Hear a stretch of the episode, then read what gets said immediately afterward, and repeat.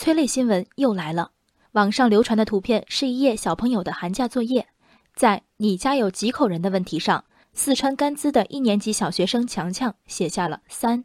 家里除了他还有爸爸妈妈、妹妹。三是怎么数出来的？强强说：“爸爸不是天天都没在家吗？”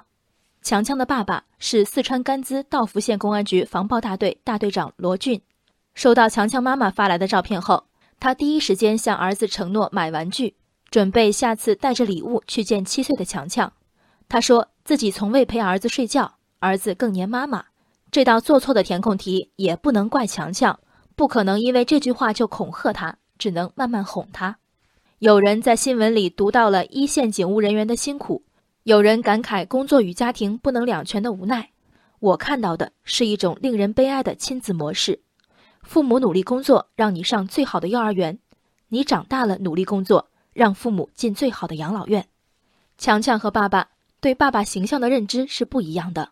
强强说：“爸爸是骗子，每次说陪我，结果都做不到，非常失望。”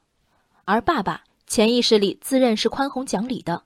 你看，儿子把他排除在家庭人口之外后，他的反应是：也不能怪他，不能因此恐吓他。我想问：难道怪他、恐吓他也差点成为处理方案吗？换一名更有人情味的爸爸，不该首先反省自己，请求孩子谅解吗？说到底，我们的一代好男儿把工作看得太重，把家庭看得太轻，从不被问及怎么平衡家庭和事业关系的他们，认为自己天然只承担事业的责任，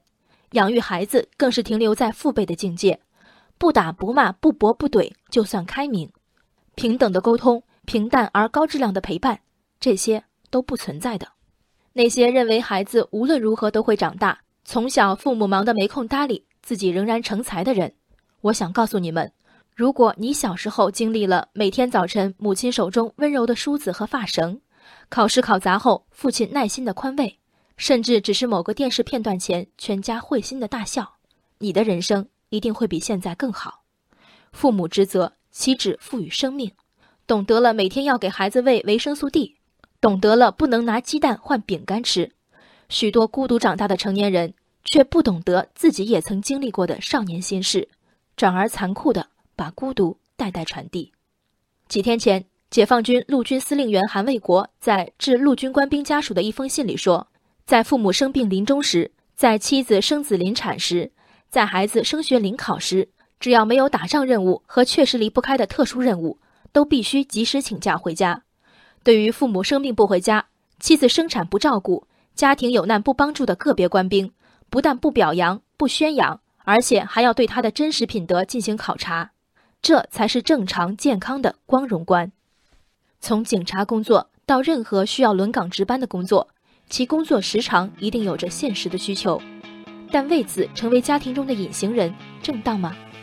别抱怨自己改变不了工作，正因为许多人觉得这样没什么大不了。改变才愈发渺茫，